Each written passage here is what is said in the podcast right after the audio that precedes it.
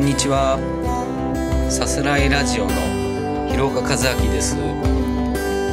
えー、第2回の放送始まります。今日はですね一人旅についてちょっとお話をしてみたいなと思います。皆さん一人旅ってされたことありますかね？私は一人旅が実は好きなんですけれども、一人旅の魅力。これはね、やっぱし何を言っても、自分一人っていうところのその気軽さですね。マイペースに旅ができるっていう、うん、ここが一番大きいのかなと思いますね。あとは、なんだろうな、旅、常にこう自分と向き合える。旅の間は常に自分と向き合えるっていう、そこの魅力が僕にとって大きいのかなと思いますね。一人旅出るときってなんかやっぱしね、僕は自分と見つめ直したい時だったりするんですよね。うん、体が求めてるっていうんですかね。なんか新しいこう、世界にこう飛び出していきたい。そんな気持ちが高ぶってる。そういう時なんだと思います。一番最初の一人旅は、小学校3年の時、これ日帰りなんですけれども、横浜から新宿カメラ屋さんを巡って帰ってきたのが最初の一人旅。あの、地元以外のところに一人で行ったっていうのは多分それが最初なんじゃないですかね。電車に乗っていくんですけど、これがね、当時はまだあの、自動改札がなかったので、切符のカチカチカチカチ。ってあの、ハサミを入れてくれる駅員さんがいるんですけれども、当時はまだね、地元の大人たちっていうのはやっぱ子供にきちんと目が行き届く、まあ、いい時代だったんですよね。だから、一人で改札通ろうとするとやっぱしね、あれお父さんどうしたの？お母さんどうしたの？って聞かれちゃう可能性があるかもしれない。なので、いろいろね、作戦を練ったんですけどもね、これ教えてくれたのが、あの、僕の幼馴染で、今、あの、北海道に住んでるんですけど、聖田純一郎っていう男がいるんですけれども、彼なんですね。親のような感じの人にさっとついてって、気がつかれないように後ろをスッと行って、あたかも子供のように改札を通る。あ、お母さんちょっと待って、みたいな感じで、ハサミ入れてもらう。このね、騙しのテクニックが素晴らしい友人でしたね。いや、彼からね、そういうのを、小技をいろいろ教えてもらって僕も実践していってました。まあ、それが最初ですね。その後、小学校5年生の時に、これがね、またね、自転車で今度は一人旅に。今度は日帰りじゃなくて泊まりですね。行ったのが、僕の家の向かいに、ター君っていうね、僕の一個上のお兄ちゃんがいたんですね。そのお兄ちゃんが引っ越した。8階建てのマンションっていうことと、線路のそば、多摩川が近いっていうことしかね、実は僕何も聞いてなかったんですよね。今でもね、ちょっとびっくりしちゃうんですけども、じゃあどうしたかっていうと、自転車でずーっと玉川べりをね、走ってくんですよ。それで多分ね、登り戸の先って聞いてたような気がするんですよね。で、そっから先は、一軒一軒マンションの、高いマンションが見つけると、自転車でね、マンションの管理室によって、おととい引っ越してきた中澤さんっていませんか？一軒一軒聞いて回ったんですね。子供心にね、そんなんで見つかると思ってなかったんですね。でもその時もう夕方ね、近くになってて、片道4時間ぐらいかけてきてるわけですよね。でも帰れないわけですよ。あとはもう親に泣く泣く電話で迎えに来てくれって言うしかない。でもね、それはね、やりたくなかったんですね。意地だったんですね。一軒一軒探して、もうね、涙目になってましたね。その時に、もうこれで最後かなと思って行ったマンション。管理人さんに聞いたんですね。引っ越してきた中澤さんっていますかって聞いたら、いますよもう、それでね、嬉しくて、階段駆け上がってね、ピンポン鳴らしたんですけど、いなくて、待ってましたね、玄関の前に座って。で、帰ってきてね、涙の再会かと思ったらね、まあ、あっちの、あの、タークもそうなんですけど、あっちの両親もびっくりしてましたね。引っ越し後のね、忙しい時に押しかけちゃって、本当申し訳なかったんですけど、ご飯ごちそうになって、ね、一晩泊めていただいて、あくる日自転車で4、5時間かけて帰ってきました。それがね、僕の、なんだろうな、旅に対する、こう、自信をつけてくれた大きな旅でしたね。やっぱ自分でね、努力すればなんとかその目的が叶うっていうことを身をもって知った出来事でしたね。その後の一人旅は九州旅行だと思うんですね。本当は小学校5年の時に同級生の前田くんっていう友達と一緒に行こうって話をしてたんですけども、まあ親と先生の反対にあって実現しなかったわけですね。ただ一つ条件があって、中学校になったら行ってもいいよって言われたんですね。それから僕はもう、その日が来るのをね、待ちわびて、ずっと時刻表と、あとね、もう一つ僕の、これが僕の旅のベースになるきっかけを作ってくれた本なんですかね。種村直樹さんっていう日本で初めてのレールウェイライターを名乗ったまあ、方がいらっしゃるんですけども、お亡くなりになられたんですけども、その方が書いた鉄道旅行術。これがね、また秀逸な本で、お得な切符の買い方から、どうやってその鉄道旅を楽しく快適に過ごすかっていうね、ノウハウがね、もうぎっしり詰まった本で、私がすごく興味があったのは、駅根ですね。駅根っていう言葉皆さん知ってますかね？まあ、駅で寝るっってことなんですけど、まあ野宿ですね。昔の国鉄の駅は学生さんたちにはね、非常に好意的で、駅でね、寝かしてくれたんですよね。寝袋の学生が多分たくさん夜の駅にはね、大きいターミナル駅には、ターミナルはいないか、田舎の駅にはいたんじゃないかと思います。まあそんないい時代だったんですね。で、その本を見ても、旅の計画を立てました。僕がまず立てた計画っていうのは、あの、周遊券を使って、うちの親戚が住んでる小倉を拠点に、まあ、鹿児島、熊本、えっ、ー、と、あとは、本当はね、宮崎も行きたかったんですけど、宮崎はね、ちょっとスケジュールの都合で行けなかったんですね。行ってきました。で、あとは、その小学校の時に、旅に対していろいろアドバイスをしてくれた担任の先生が住んでる大分県の中津中津市、こちらの実家の方にもね、これはうちの、まあ、小倉までは一緒にうちの祖母と僕の妹と一緒に行って、そこを拠点にまあ旅してたんですけども、中津にはうちの祖母も妹も一緒に遊びに行って泊めてもらってですね、まあいい、本当に田んぼが綺麗な、ホタルも飛んでましたね、たくさん泊めてもらいました。それが、僕がね、一人旅を好きになったずっと一人旅をなんかこう、見せられていくきっかけでしたね。一人でね、電車に乗ってこう、車窓の風景をね、見てるのがね、僕大好きなんですよね。そう、その時も、小倉を出ると、まずはあのー、八幡製鉄所が見えるじゃないですか。で、鹿児島本線をずっと下っていくと、今度は、ボタ山が見えてくるんですね。炭鉱跡。そういう街並みをずっと見ながら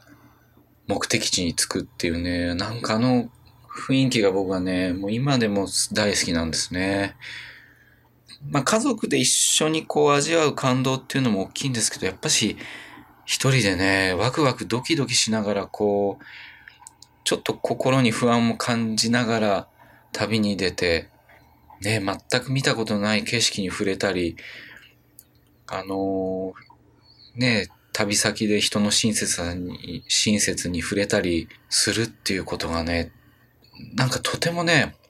僕の人生の中にすごく大きい、こう、なんですかね、あの思い出を刻んでくれるんですよね。僕の中にこう、なんか深く刻まれていくのを感じますね。そうそう、こんなこともありました。僕はあのー、野球は特にね、どこかひいきしてるってことはなかったんですけれども、その時ね、たまたまの西武ライオンズの帽子被って九州旅行行ったんですね。あれもね、びっくりしましたね。もうどこ行ってもみんな可愛がってくれるんですよ。当時ね、まあ、西鉄ライオンズ時代のあのファンがまだたくさんいて、ライオンズファンたくさんいたんですよね、九州には。随分可愛がってもらいました。そういう体験もね、僕の中には実は非常にね、こう知識としてね、活かされてくるんですね。やっぱ地元の人に受け入れられるために、ちょっとしたこう、コツだったり、やっぱね、うーん、コミュニケーションの取り方っていうのがね、あるんだなっていうことをね、気づかせてくれたきっかけですね。そういうのって多分ね、一人旅じゃないとね、身につかないんだと思いますね。九州の旅から帰ってきて、その後の旅って、なんだろうなーっていろいろ考えてるんですけども、その後はね、実は、ずーっと僕、一人旅って記憶にないですね。うん、高校もないな僕あの、まあ、前回の時も放送でお話してますけど、音楽学校を挫折して、そのまま社会人になったんですけれども、その時ももう、あまりにもがむしゃらにアルバイトをやってて、一人旅の記憶はないですね。それでね、いよいよやってきたのが、社会人になって最初の年にですね、一人旅。今度はね、車なんですよね。車でね、富山行ってきました。もうひたすら車なんですけども、うちの父にね、譲ってもらった会社で使ってた、まあ、会社に野球部があったんですけどね、そこが使ってたワゴン車がもうポンコツなんですけども、いらないってなって、お前乗るかって言われて僕がね、引き取ったんですね。その車で、センチメンタルジャーニーに行ってまいりました。いや、その時ね、好きな女の子がいたんですよね、会社にね。でね、優しくしてくれんなと思ったらね、あら、うちの猫が、そんな話すんなって言ってますけども、ねえ、まあ当たり前ですよね。職場だから円滑に、ね、したいに決まってるじゃないですか。僕はそれをね、僕のこと好きなんじゃないかって勝手に思い込んでたんですね。で、まあ、当たり前ですけど、失礼しますね。それでね、なぜかね、その時ね、富山に行きたいと思ったんですよね。何なんですかね。ただ一つだけ決めてることがあって、その彼女が住んでる町のそばを通って、彼女とはきっぱり未練を断ち切って、新しい旅立ちをするんだっていう、そういうつもりでしたね。もうなんで富山に、まあ、あの、その女性はあの埼玉に住んでたんですけど、まあ、そこがあの、国道でずっと埼玉から長野の方に抜けるまあ、国道が通ってたっていうのもあるんですけども、それで、富山に行こうってね。ああ、そうですね。その時にあの、山田泰治さんが脚本の、ながらえばっていうドラマが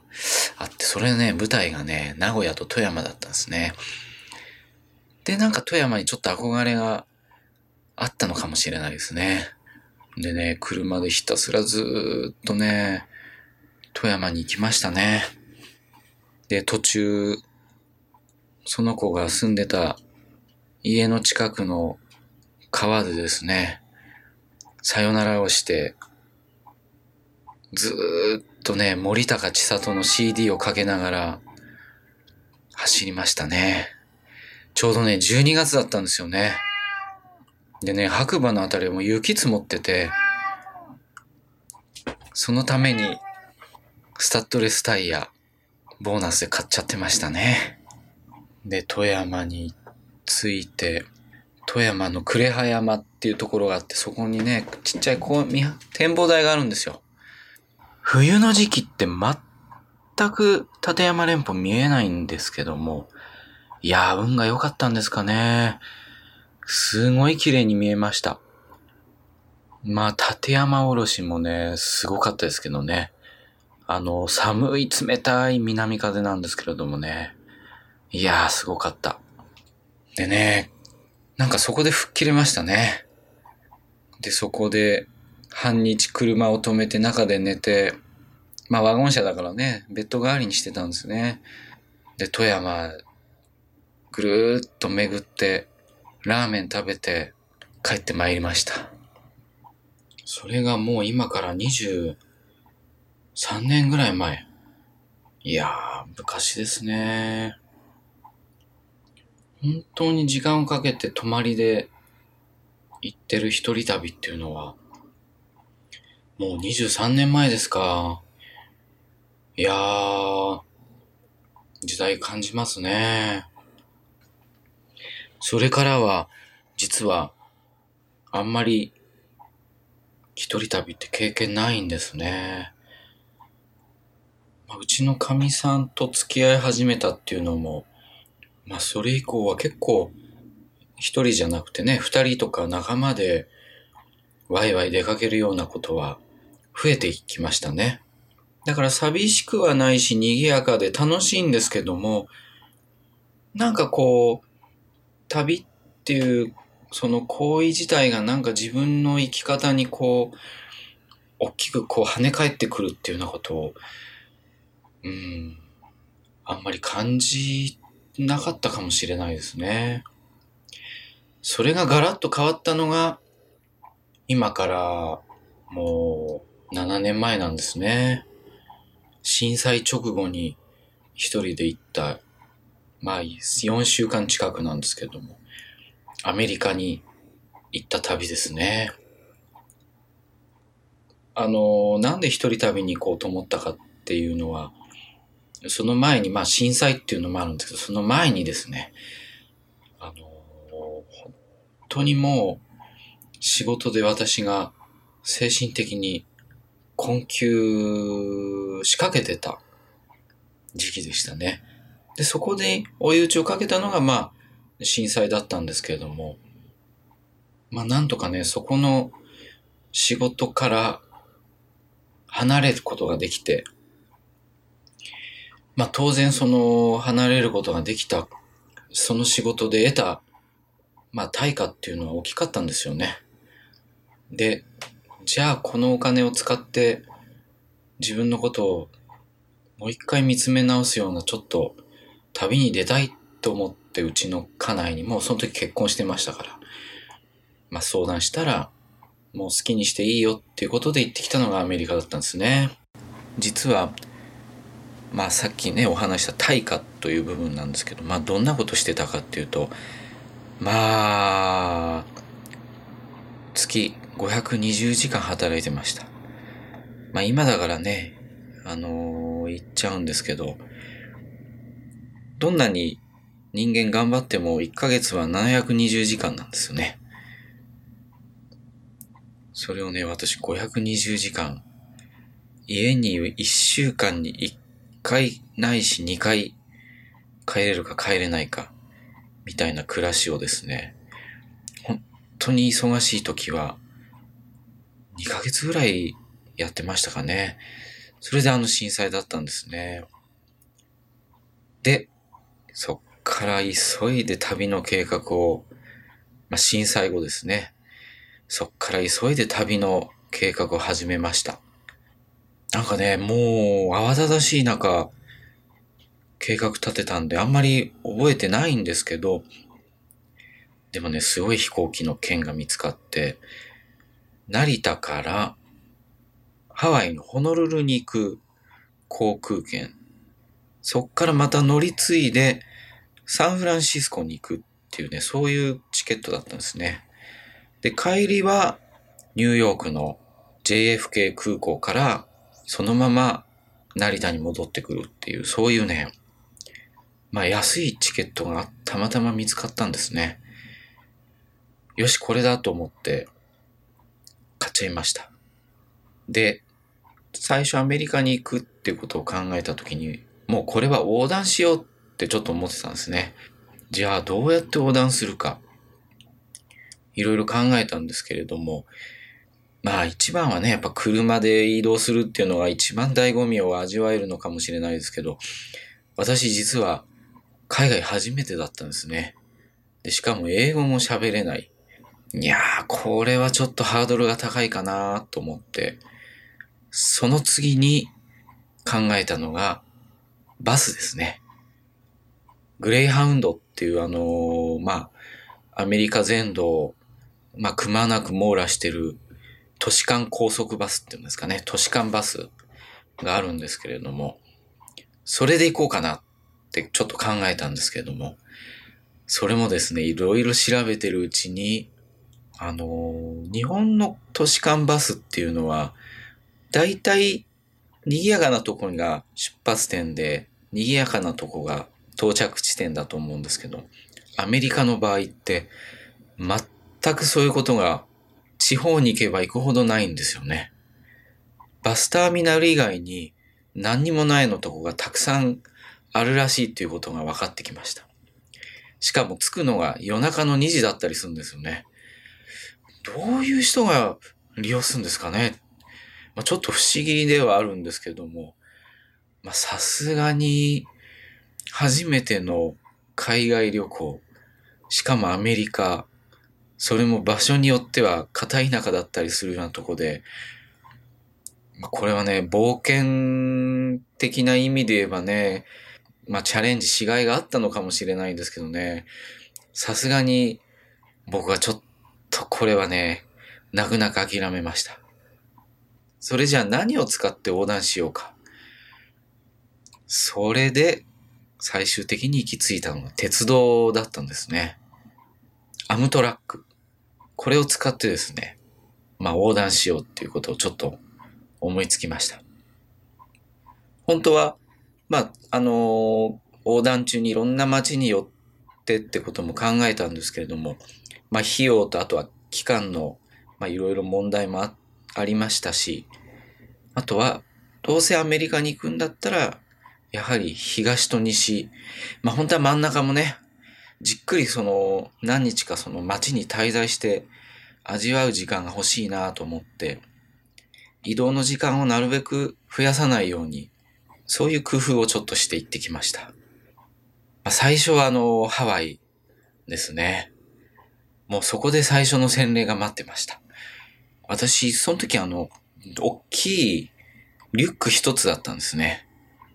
あのー、スーツケースとか全く使わずに旅しようと思ってましたんで、非常に驚異的なパッキングをして、もうパンパンになるような手荷物で飛行機に乗りました。そしたらですね、入国の時にですね、入国管理官だと思うんですけど、手招きされたんですね。ちょっと来いと。何をされるのかなと思ったら、リュックの中身を全部出せって言われてですね。まあ、困りましたね。もうしょうがないからもう全部出したんですけども、もう驚異的なパッキングをしてるので、元に戻らないわけですね。いやー、それで、そのね、入国管理官にこう見せてる間に、何しに来たって言われたから、観光に来たってっていうようなこと僕はね、片言の英語で言う言うわけですよ。でも、あっちもね、お前本当のこと言ってんのかみたいな感じで言ってくるわけですね。でね、なんでそんなに僕を疑ってるのかと思って、僕がこう、怪げそうな顔で聞いたら、彼は言うんですよ。今時日本人でスーツケースで来ない奴なんかいないよってね、笑うんって言うんですよね。あー、なるほどなと思いましたね。ハワイはね、やっぱしバカンスで来るところで、僕みたいな日本人のバックパッカーが来るようなね、人は少ないのかもしれないですね。まあ、荷物ね、全部出させられて、もう、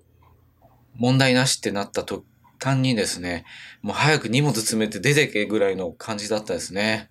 もう、この野郎と思いましたけど、まあしょうがないですね。で、空港からバスに乗って、まあホノルルの、まあ、中心部に行ってですね、そこでなんか砂浜うろうろしたり、あとは、ね、チェスをやってる、こう、東屋みたいなとこがあるんですけど、そこの片隅でね、ちょっと昼寝したりして、夕方まで過ごしました。でね、その時にね、一人だけその、ホームレスみたいな人がいるんですよね。で、僕はその時、ビーチサンダルね、わざわざハワイだけのために買っってたのがあったんですけども、それね、帰りがけにね、渡そうと思ったんですよね。それで、いよいよ帰りがけっていう時に、靴に履き替えて僕が近づいてって、サンダルね、差し出したらね、すごい嬉しそうにね、受け取ってくれてね、僕は柿の種をね、差し上げたんですよ。そしたらね、知ってました。お前日本人か柿の種美味しいよなっていうようなことを言ってもらってくれたんですけどね。これからどこに行くんだって聞くから、サンフランシスコに行くって言ったらね、遠い目をしながらね、グッドラックって言われました。なんかね、それがね、すごい、うん、記憶に鮮明に残ってますね。まあ、それで、ホノルルから飛行機に乗りまして、サンフランシスコにたどり着くわけなんですけれども。サンフランシスコはね、もう降りた途端にもドキドキでしたね。朝ね、6時ぐらいに着いたんですよね、確か。それでね、もう本当に、どうやって市内に出るのかがね、わからなくて、うろうろしてたんですよ。そしたら、あの、ちっちゃいバン、まあマイクロバスみたいな車がですね、何台も来るわけですよね。で、車の車体のとこにまあ、何ドルって書いてあるわけですよね。でね、これ乗っていいのかどうかわかんなかったんですよね。なんか怪しいね、白タクみたいなもんか、だったら嫌じゃないですか。なんか後でぼったくられたりしたらね、そんなことばっかし気にしてたんですけども、僕のね、そばにいた、やっぱしね、同じ飛行機で着いた人だと思うんですけどね、中国人のご夫婦がね、これ一緒に乗っていこうっていうわけですよ。で、僕の代わりにいろいろ話してくれたら大丈夫だからこれ乗っていこうって言って、一緒に市内まで出て、で、どこに行くんだお前って運転手に聞かれたんで、日光ホテルに行きたいって言ったらね、本当に日光ホテルのね、前まで連れてってくれて、お金をね、いくらぐらいだったかな ?25 ドルぐらいだったんですかね。でね、僕間違えてね、なんかすごい大金渡しちゃったらね、逆に、こんなに高い金額いらないよってね、怒られて、突っ返された記憶がありますね。チップもね、取られなかったような気がしますね。なんかね、そこでね、あ、なんかこの国の人、信用できそうだなってね、思い始めましたね。なんかね、もうあの、危険だとか危ないとかね、そういうネガティブなね、情報しかね、もう僕は仕入れてなかったんですね、アメリカに行く前に。で、それからはね、もうあちこち歩き回りましたね。まあ確かにね、危ないブロックにも立ち入っちゃったりしてね、ちょっとヒヤッとする思い出もたくさんありましたね。もうね、路地が一本違うともう道のね、様相が違うんですよね。もう割れたガラス瓶があちこち降り、落ちてたり、なんかわかんないですけどね、なんでそこにお兄さん立ってんのっていうようなところね、ポツンとね、黒人でね、ヘッドホンつけたお兄ちゃんがね、立ってね、曲聴きながらそこに突っ立ってんですよね。理由がわかんないんですよ。そういうところを一人でね、通過するときのね、あの恐怖っていうのはね、今でもちょっとゾクゾクっとしますね。で、サンフランシスコは5日間ですね、いました。もう山も海も、あとはまあ住宅街の方も、路面電車とあとバスですね。バスはあの、普通のバスとあとトロリーバス。市内のメトロのあのー、フリーパスを使ってですね、もう、目いっぱい回りましたね。うーん、全くね、日本と違う街並みを見ることができて、なんかもうそれだけでね、もう本当に海外にいるんだっていう、それだけでなんかね、もう、ワクワクドキドキでしたね。はい。それでですね、いよいよ、アムトラックに乗って、東を目指すんですけれども、買ったアムトラックのチケットなんですけれども、まあ、日本で予約をまずしていって、えー、サンフランシスコのですね、えー、市内にあるアムトラックのカウンターがあるんですけれども、そこでですね、チケットと交換するんですね。シカゴ行きの列車に乗りました。サンフランシスコからシカゴまでですね、54時間かかるんですね。びっくりしました。だって、2日以上。ねえ。日本じゃちょっと考えられませんよね。それ乗って、ずっとね、ソルトレイクシティから山岳地帯を抜けてですね、シカゴまで行きました。まあ、僕が乗った車両はあの、2階建ての上の車両だったんですけれども、失敗したなと思うのがね、ドアのそばだったんですよね。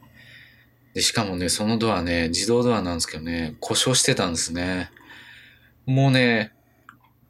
みんな扉開けていくと、僕ね、一時閉めなきゃいけないですね。もうドアボーイですね、完全に。いや、もうそれでね、座席もね、本当に、日本の新幹線なんかと比べ物のな、比べ物にならないぐらい、まあ、お粗末な座席で、まあ、座ってるうちにね、もう、お尻が痛くなってきちゃいましてね。まあ、大変でしたね。でもね、だんだん周りの乗客ともちょっと打ち解けてきたりしてね、楽しかったですね。そう、そんで僕のね、座席の向かい側に、大きい黒人のお兄ちゃんが座ってたんですよね。最後までね、ちょっと怖くて話しかけられなかったんですけどね。なんかお互いね、気にしてる感じで、ずーっと一緒でしたね。だから何かあったら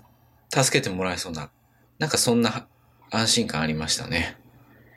いやー、それで54時間かけて、いやー、それでね、本当に、もう途中から砂漠地帯にね、なっていくんですけれども、あのー、アムトラックって、まあ、線路使うんですけど、その線路は実はですね、ほとんど貨物船なんですね。貨物船に、まあ、あの、アムトラックが乗り入れてるっていう感じなんですね。まあ、日本とはちょっと逆なんですけどね。ですので、その貨物列車が通過する間は、例えば砂漠のですね、ど真ん中に何にもないようなとこに、えー、まあ、すれ違い用の場所があるわけですよね。で、そこでですね、長い時はね、多分2、30分ぐらい待機するんですよ。でね、砂漠を見てるとね、ずーっと向こうまでね、本当に砂漠なんですよ。でね、日本みたいにね、行き止まりがない、もう遥か向こうまでね、ずーっと砂漠でね、向こうに山並みがね、低い山並みが見えたりするとね、本当に、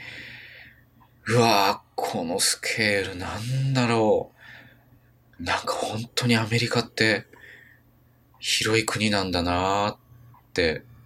日本はね、そういう意味では叶わないんじゃないかってね、なんか、思いましたね。でね、時々ね、砂漠の上を砂煙がババババって通ってくんですよ。わかんないんですよ。なんだろうと思ってたらね、ウサギなんですね。ウサギがね、音にね、反応してね、穴からね、走って逃げてくんですね。いやー、あんな光景初めて見ました。あとはね、その線路沿いをね、ずーっとね、あれでもね、多分本当に2、3キロぐらい先なのかな？まあ、そんなにないか。大型のね、トレーラーとかね、キャンピングトレーラーを引いたね、車とかキャンピングカーがね、ずーっと走っていくんですよね。ああ、アメリカってやっぱこういう国なんだなって思いましたね。みんなやっぱし、旅？なんだろう、楽しんでるっていうよりも、常にちょっと移動するだけでももう、日本なんかも何倍もすごい旅をしてるんですよね。なんかね、そういう景色をずっと眺めてました。で、ようやく、シカゴにね、もう着きました。サンフランシスコはね、もう暑いぐらいだったんですけどね、真冬でしたね。でね、お腹痛くなっちゃってね、ちょっと体温めようと思ってね、マックに行ったんですよ。でね、コーヒー頼んだらね、工具出てきちゃってね、しかもビッグサイズですよ。余計お腹痛くなっちゃって。まあ、大変でしたね。でね、公衆トイレようやく見つけて駆け込んだんですけどね、あっちのトイレってみんな下がね、開いてんですよね。もうね、なんか恥ずかしかったですね。まあ、あれはね、犯罪抑止のためにああいう風にしてあるんでしょうけどね、日本とやっぱ文化が全然違いますね。サンフランシスコはね、なんかそんなイメージなかったんですけどね。で、シカゴでね、まあ、大変な目に遭いました。コインロッカーにですね、荷物を全部預けて、まあ街をちょっと歩いたり、まあトイレの問題もあったんで、預けたんですね。でね、日本みたいにね、コインじゃなくてね、クレジットカードで認証する、まあコインロッカーだったんですね。で、コインロッカー入れてカードで認証して出てきたわけですよね。で、街に繰り出したわけです。で、まいろいろ街のね、あのー、シカゴのね、電車なんかも乗って、まあ、ほんの数時間ですけれども、街を味わってですね、戻ってきて、そろそろもうコインロッカーから荷物引き出さなきゃいけないってね、なってね、そのクレジットカードをね、こう通す、まあ、受付のあの画面があるんですね。そこにね、カード入れたらね、なんとね、Windows のマークが出てきてフリーズしちゃったんですね。ほんで、うわっと思ってね、フリーズしちゃったらコインロッカーもね、機能しないわけですよ。それでね、もう慌ててね、これどうしようと思って、もう電車のね、搭乗手続きやっぱあるんですよね。まだね、もう1時間切ってたんですね。それで慌ててね、あの、改札のそばになんか警備のね、カウンターがあったんですよね。で、そこであの黒人のお姉さんが、あの、座ってるわけですけど、そこに行って、それで、そのカードでね、開かないってことをね、なんとかこう伝えたかったんですけどね、僕の拙い英語だとね、伝わらないんですよね。コインロッカーブロークンとかぐらいしかね、言えないわけですよ。でね、はぁみたいな顔するわけですよね。で、しかもね、ちょうどね、カウンターでね、あの、夕食なんですかね。まさにね、取ろうとしてたタイミングでね、すごく機嫌が悪くて、でね、もう最後はそのお姉さんね、自らが僕の話を聞くことを諦めたんですね。でね、お前はヒスパニックかって聞いてきたんですね。で、僕が、ノージャパニーズって言ったらね、そのお姉さんがね、もうすごいね、さらに機嫌悪くなってね、まあ、こんなとこに日本人なんかいないから、代わりにね、話してくれる人いないと思ったんでしょうね。たらね、もうそこの場で館内放送かけて、なんか言ってるわけですね。なんとなく聞き取れたのは、日本語わかるやついるかっていうのをね、駅の館内放送で言うわけですね。うん、シカゴのまあセントラルステーションって結構大きい駅なんですけども、それでね、館内放送かけたんですけどね、誰も来ないんですね。でも放送を聞いてる駅員がいっぱいいるわけですよ。で、駅員が通って、日本人見つかったか？みたいなことをね、声かけていくわけですよ。でもね、全然来ないわけですよね。で、ある駅員の人が来てね、誰かに知ってる日本人いないって、その警備のね、お姉ちゃんが言ったらね、こんなとこに日本人なんかいるわけないだろうって笑ってね、通り過ぎていきました。いやこれね、どうしようかなと思ってね、ほんと。いや、初めてね、これはもう、ちょっと絶対絶命の危機だな、と思ってたんですよね。そしたらね、すごい親切そうなね、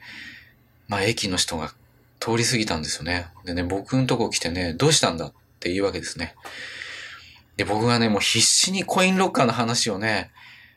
もう、ボディーランゲージで、もう言うわけですよ。そしたらね、その駅員のおじさん、話聞くよりも直接お前が言ってるところ見た方が早いってね、まあ、その通りなんですけどね。いやー、ありがたいですね。それでね、一緒に行こうって言ってね、僕促してくれたんですね。で、僕とコインロッカーに行きました。で、コインロッカーカード入れようと思ったらもうエラーの画面が出てる。そしたらね、OK, OK って言って、その場にあるインターホンでね、誰か呼んだんですよね。そしたらね、左手に工具箱を持ったね、もう映画に出てくるわね、あのー、技術屋さんみたいなしね、あのー、つなぎを着たね、おじさんがね、お兄さんがガム噛みながらやってきてね、おーとか言って、オーケーオーケーって言って、僕のコインロッカーの扉のところのですね、なんか鍵をガチャって開けてね、バンって叩いたらね、蓋がポコって開いて、ほれってそのままね、お金も取らずに荷物返してくれました。いやー、もうほんとありがたかったですね。もうね、駅員さんとその、技術屋さんにね、もう握手してね、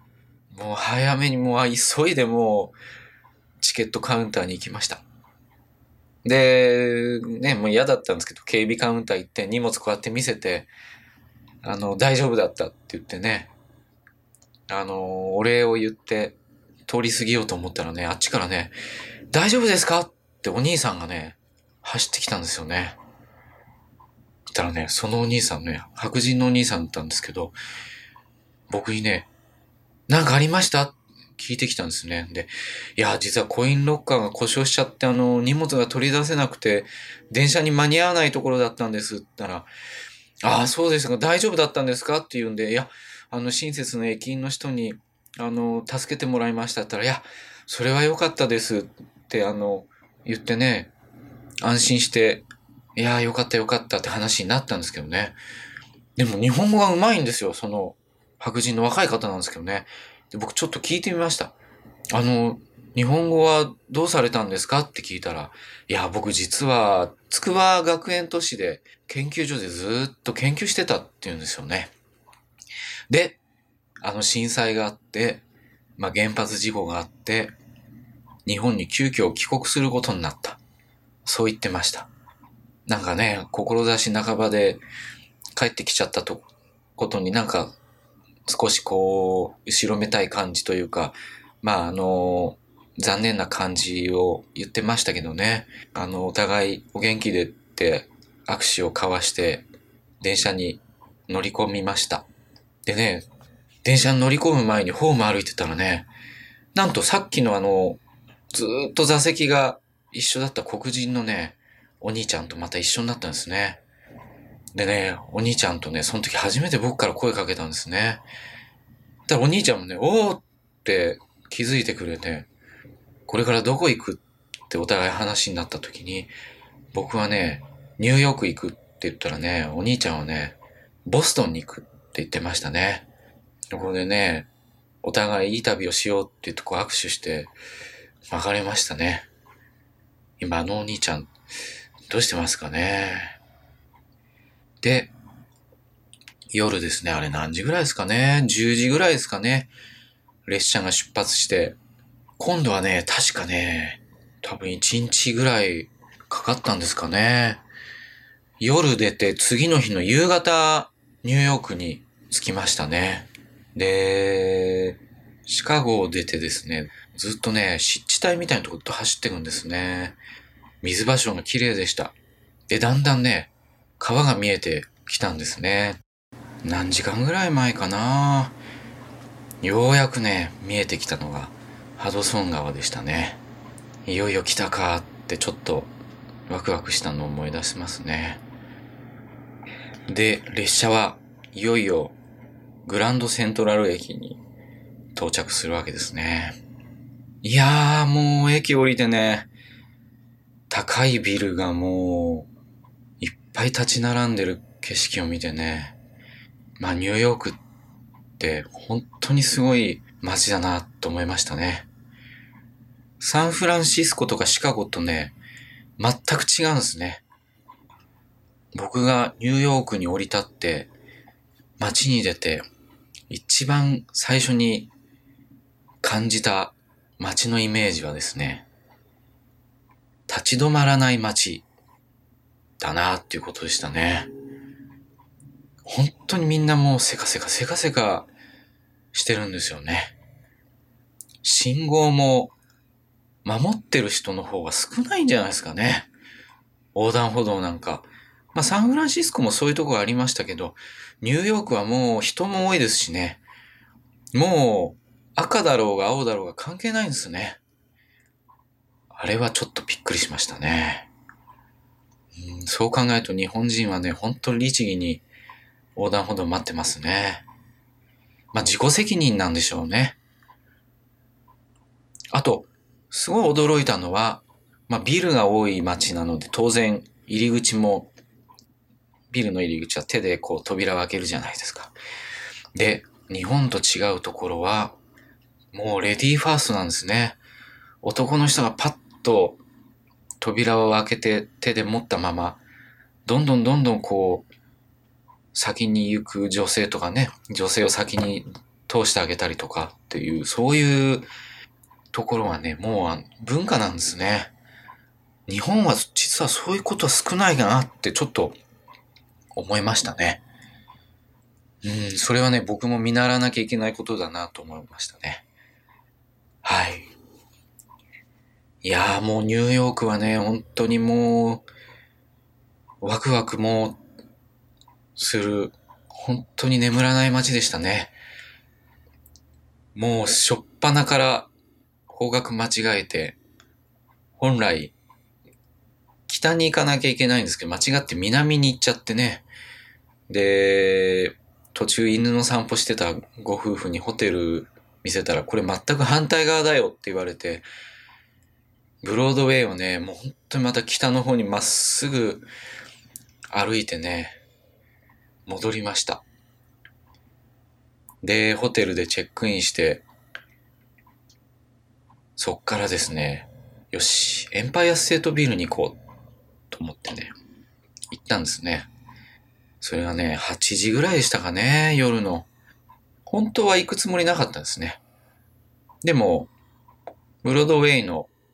下にあの、ずっと地下鉄が通ってるんですけれども、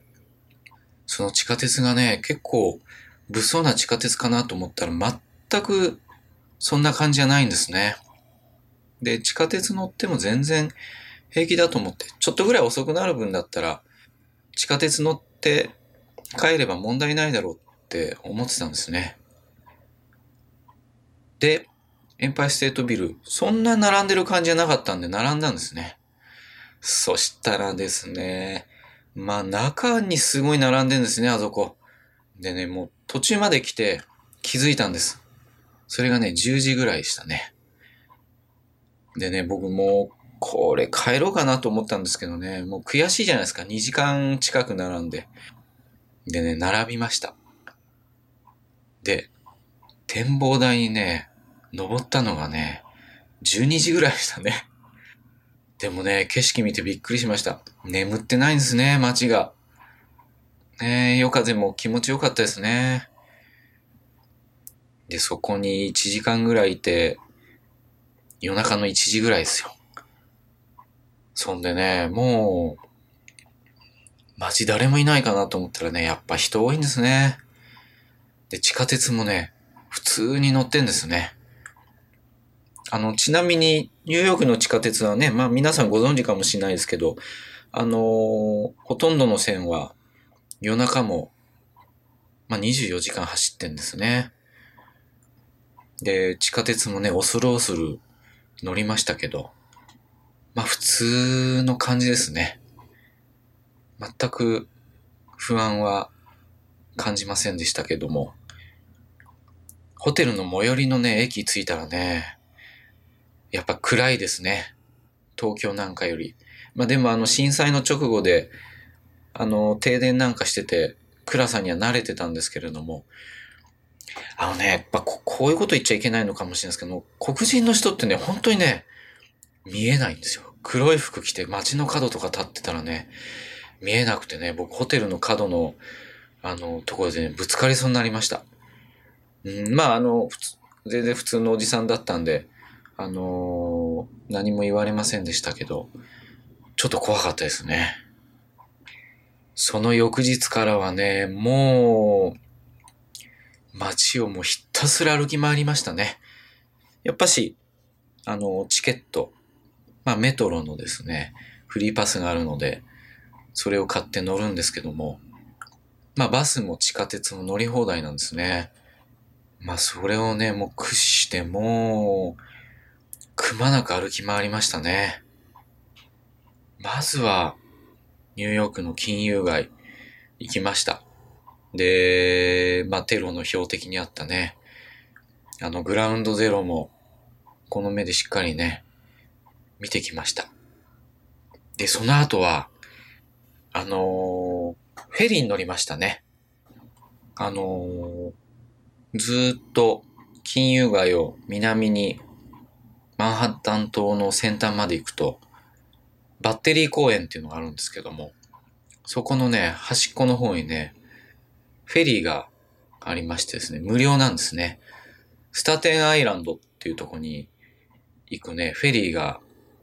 あるんですけども、それがね、無料で乗れるんですね。それ乗ってね、多分15分か20分ぐらいですかね。スタテン島に行きます。で、その途中ね、船の後ろから、こう、遠ざかっていくマンハッタンのね、街を見るんですけどね。まあ、美しいですね。うーん、なんか、摩天楼みたいな感じでした。で、街を見ながらその左手には、自由の女神がね、立ってるわけですね。いやー、なんか、自分でもね、信じられないですね。ここにいるっていうことはね、なんか信じられませんでしたね。まあ、でも本当にあちこち歩き回りましたね。で、実はまだその当時僕、ガラケーしか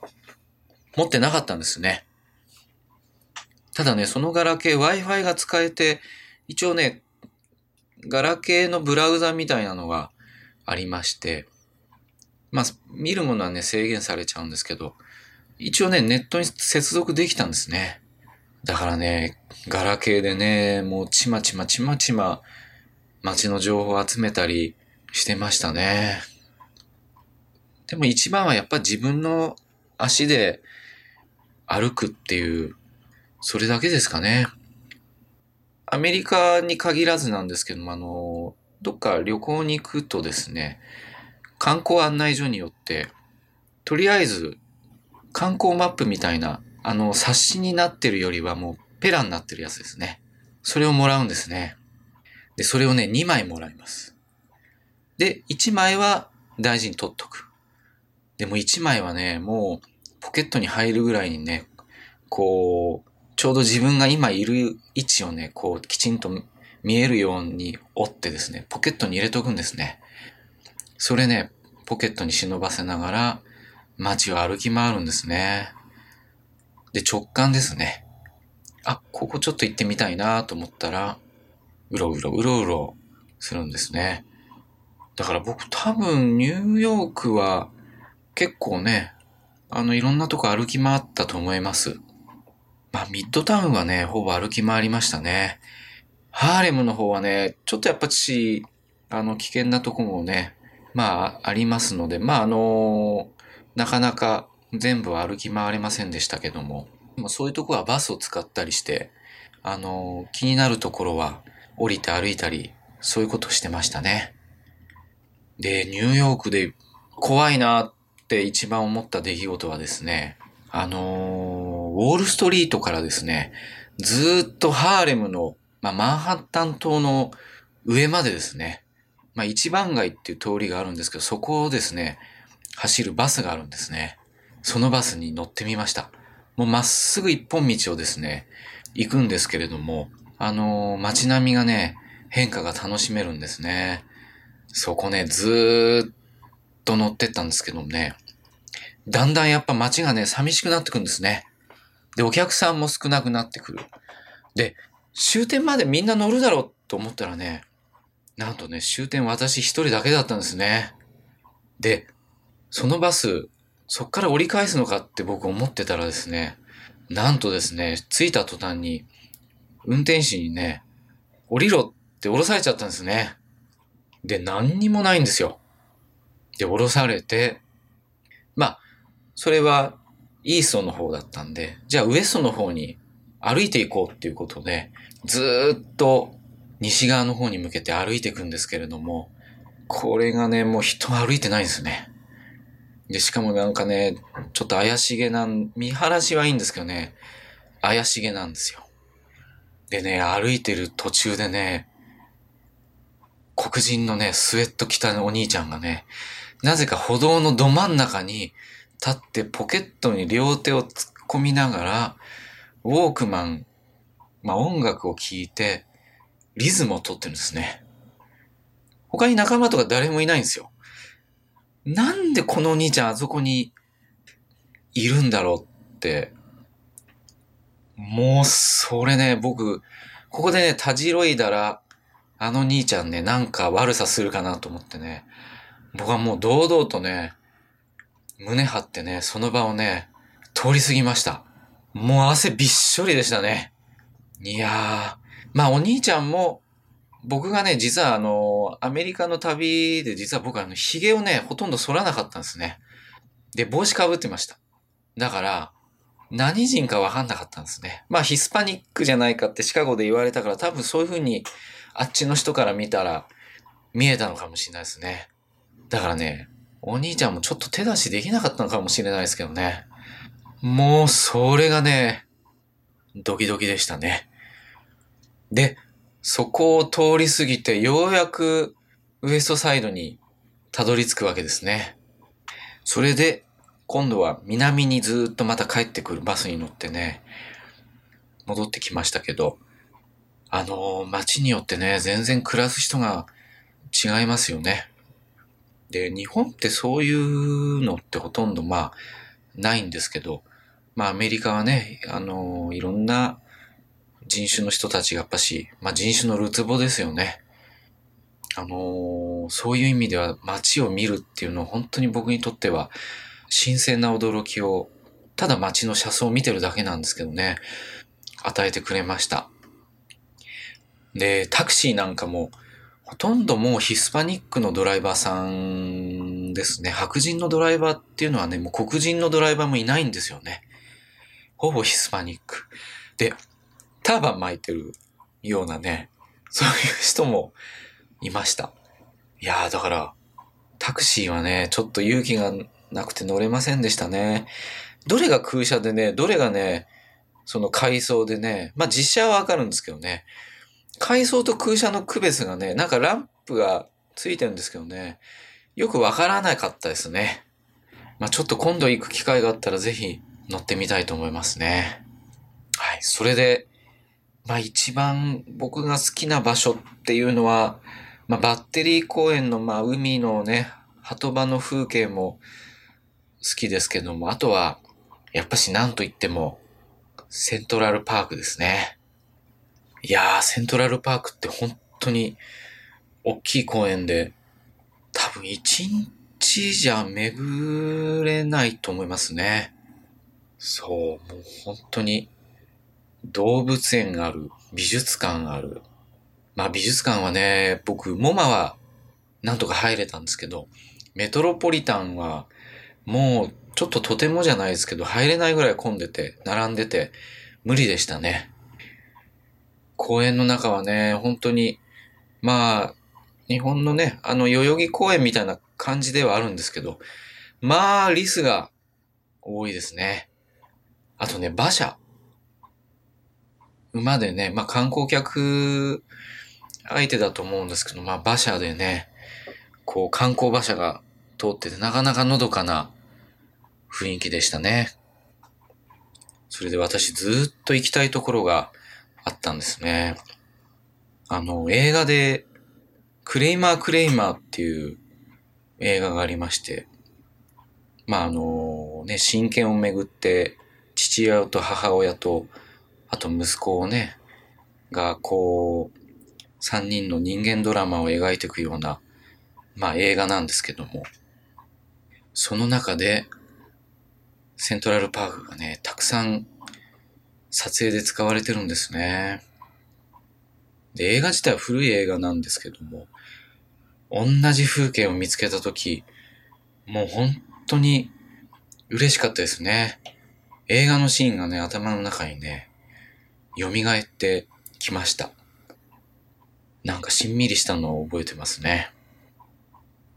ニューヨークは全部で5日間いたんですかね。でもね、食事はね、なんか、毎日スーパーで買ったりするんですけども、やっぱ日本語しか喋れないから不自由してましたね。最後にどうしてもベーグルがですね、食べたいなと思ってたんですね。で、有名なベーグル屋さんが、あれはウエストの方だったかなありまして、そこのですね、ベーグルを勇気を持って頼んだのを覚えてますね。もうチーズとサーモンとレタスと好みのものをこう、その場で言っていくんですよね。それがね、なかなかね、難しいんですね。あと、ベーグルを何を選ぶかっていうのもね、なかなか難しくて、ちょっと僕には勇気なかったんですけどね。でも店のおっちゃんがすごく親切に僕のね、注文をサポートしてくれて、なんとかね、ありつくことができました。まあ、ボリュームがあるんですよね。うん、一番食べた料理の中で、ベーグルと、あとサンフランシスコで食べたクラムチャウダーですね。はい。まあでもアメリカはあの、何でも食べ物のね、ボリュームが、サイズが違いますよね。アイスクリームなんかもサンフランシスコで食べた、あの、普通のワッフルのアイスなんですけども、まあ、大きいね、太ったお姉ちゃんが、あの、店員のお姉ちゃんがね、もうこれでもか、これでもかっていうぐらいね、ストロベリーアイスをね、ワッフルにひびが入るぐらい詰めてくれるんですね。いやー、日本じゃ考えられないんですけど、いやー、嬉しかったですね。もうそんな食生活をしてたら太るかなと思ったんですけどね。逆に思ったようにいろんなもの食べられませんでしたね。まあお金も限られてましたし、うーん、あとは英語はね、やっぱしもっと通じればもっといいものを食べられたかもしれないですね。僕はあの、アメリカに行って困った時のマック頼み、困った時のバーキン頼みっていう言葉を自分で生み出しましたけど、困った時にバーガーキングか、まあマックに行けば、もうメニューが決まってるじゃないですか。あの、片言の英語で注文する必要もないので、そういう意味では便利でしたね。だけどね、もう最後の最後までね、コークとね、コーヒーの区別がね、つけてもらえませんでしたね。カフェって言ってるんですけどね、コーク出てきちゃうんですね。うん、何回かはね、ちゃんと出てきた時はね、嬉しかったですけどね。まあそんな旅をしてまして、いよいよ最後に帰るってなった時にですね、まあ大事件起きちゃうわけですね。もう旅慣れた感じで、エンパイアステートビルの裏の通りを歩いてたんですね。なんかね、100円ショップが近くにあって、それの帰りだったんだと思うんですけど、僕がね、ずっと路地を歩いてたら、まあ、路線バスが待機してるんですね。で、路線バスから、ちょうど僕がそばを通りかかった時に、なんかね、黒人の兄ちゃんがね、メガネを片手に、後ろ手にこうバスからステップをこう後ろ向きに降りてきたんですね。でね、僕とね、ちょうどぶつかったんですよ。そしたらね、メガネがパーンって飛んだんですね。お兄ちゃんの。で、お兄ちゃんがね、慌ててメガネ取りに行って、僕がね、大丈夫ですかって聞いたら、大丈夫大丈夫って言われたんですね。で、その場で、まあ、軽く謝って、僕が路地の角に来た時に、なんかね、角に大きいものがボンって触れたんですよ。なんだろうと思ってね、振り返ったらね、さっきのお兄ちゃん、僕のね、目の前にね、メガネ見せる、差し出すんですけどね、メガネが割れてんですよね、片方。でね、メガネがさっきぶつかった時に割れたっていうわけですよ。で、その兄ちゃんが、弁償してくれっていうわけですよね。まあ、弁償っていうね、最初修理してくれって言われたんですね。でね、僕ももう気が動転しちゃって、どうしようと思って、そしたらまああっちもお兄ちゃんももう慌ててるわけですよ。でね、もうお父さんにすごい怒られるってもうこう、ジェスチャーで言うわけですよ。 very angry みたいなこと言うわけですね。で、電話するから、お前お父さんに説明してくれって言うわけですよ。で、えー、と思って、いやいやいや、 no no って言ってるうちに電話して、電話の向こうからお父さんがもう怒鳴り散らしてる声が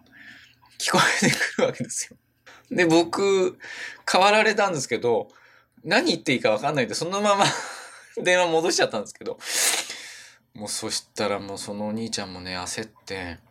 一緒に家まで来いって言うわけですよ。で、どこだって聞いたらですね、僕があの地図を持ってたんで、地図をね、差し出して指をささせたんですね。そしたらね、お兄ちゃんね、ブルックリンのね、まあ真ん中ぐらいに住んでるんですよね。で、指さしたところをね、いろいろ僕が見てね、あっと思ったのはね、あんまり、まあ、治安のいいとこじゃなかったんですね。で、これどうしようかなと。で、その時ちょうど5時半ぐらいだったんですね。だその兄ちゃんが、いろいろ言うんですけど、なんか話を聞くと、メガネ屋さんがある、いつもメガネ買ってるところ。で、そこのメガネ屋にリペアに持っていくから、一緒に来てくれと。で、代金弁償してほしいっていうわけですよ。で、そのメガネ屋は、6時までしか空いてないって言うんですけど、多分、ま、6時間に合わないんですね。もう5時半過ぎてたんで。で、そしたら、うちに来いっていうわけですよ。もう焦りましたね。どうしようかと。で、明日も飛行機11時ぐらいにはもう空港行ってなきゃいけなかったんで、さすがにね、次の日修理するっていうわけにもいかないじゃないですか。お店が10時から開くって言ってるんで。んでね、まあ焦ってね、もうどうしようかと思って、意を決してね、もう言いました。そのメガネいくらすれば治るんだと。そしたらね、そのお兄ちゃんね、150ドルかかったって言うんですね。で、僕ね、ちょっとびっくりしたんですけど、その時ね、僕のね、財布の中には、万が一のために1万5千円入ってたんですね。これね、ちょっと驚いたんですけど、もうしょうがないから分かった。僕はじゃあ弁償するからお金払うからそれで許してくれって言ったら、お兄ちゃんが OK だって言ったんですね。で僕ね、1万5千円を手渡そうとして、財布から渡したら、お兄ちゃんダメだ。なんでだって聞いたら、僕が円なんか持ってったら怪しまれるから、お前が exchange しろって言うわけですよ。あー、なるほどって思いましたけど、じゃあその exchange どこにあるんだって聞ね、動転してもう、で、 exchange なんて僕、あの、全然する必要なくて、クレジットカード持ってたんで、まあ、どっかにあるのは分かったんですけど、どこにあるかなんていうのあんま意識してなかったんですね。そうしたらね、見事に近いところにあるんですよ、 exchange shop がね。そこでね、 exchange したら、150ドルが1万ね、4000円ぐらいしかなんなかったんですね。ほんでね、兄ちゃんに、ごめん、これしかねえって渡したら、それでいいって言ってね、嬉しそうにして、ポケットに入れて立ち去ってきましたね。あれは、新手の詐欺だったんですかね。未だにわかりません。でもね、そのお兄ちゃんね、年齢聞いたら19歳だって言うんですけどね、身長2メートルぐらいあるんですよ。でも、ガタイもいいし、で、ブルックリンの家に行こうって言って地下鉄の駅にね、こうやってね、後ろからこう、肩をね、こう、腕でね、手を回されてね、連れてかれそうになったんですけどね、もうあれね、真夜中とかだったらね、もう、何してもダメでしょうね。いや、そんな感じだったんですね。いやー、まあ今考えてみたら、もう一日ね、飛行機がね、あの、後ろの日付だったら、僕行ってたかもしれないですね。もしかしたら仲良くなれてたかもしれないですもんね、そこの家族とも。まあもしかしたら、川に浮かんでたりしてたかもしれませんけどね。でもね、まあそういう経験をたくさんしました。まあ怖い経験をね。でもね、僕の中では実は、そういう経験の方がね、いい思い出として不思議と残ってんですね。うーん。こういう人間がいつかとんでもない事件に巻き込まれるのかもしれないですけども。まあでも、どうなんですかね。うん。まあ、いい悪いって僕の口からはちょっと言えないですけど、やっぱし、あの、経験してみるってことは、やっぱし悪くないとは思うんですよね。うん。命拾いして帰ってきたっていうことに喜ばないといけないのかもしれないですね。いや、それで、まあニューヨークの暮らしも終わり、翌日ね、飛行機に乗って無事に帰ってきました。ちょっと笑っちゃったのは、あの、翌日の朝、髭を全部落としたんですね。日本に帰るからもうさっぱりして帰ろうと。で、登場まで少し時間があったんで、売店でビールを最後にね、飲もうと思ってビール頼んだらね、見事に子供にはビール売れないってね、言われちゃいました。ライセンス見せろって言われてね、見せましたけど、髭剃ったらね、たちまち幼く見えちゃうんですね、日本人って。うーん、びっくりしました。それまではね、何にも言われたことなかったんですけどね。まあそんな旅でした。まあ、で、ニューヨークから帰ってきて、なんかその旅がね、どうやって生かされたのって言われると、ちょっとね、僕も答えに窮するんですけども。でももしかしたら今、僕がこうやって旅と試作者を作って、旅に関係ある本、20世紀酒場、多田金也さんの本、で、前田翔太さんのカーボーイ様、こういう本を作って、そして今こうやってラジオで喋ることもなかったかもしれないなってちょっと思うんですよね。うん、やっぱし、ああいうところで味わったこう、なんですかね、新しい世界を見たいっていうその欲求、思い、そういったものって多分自分の人生も一緒なのかなと、自分の人生のその新しい景色、世界を見てみたいって、なんか、それがすごい素晴らしいんだぞっていうことはあの、今までの一人旅でね、僕はすごく少しずつ学んでってたんだと思うんですね。うん、これからも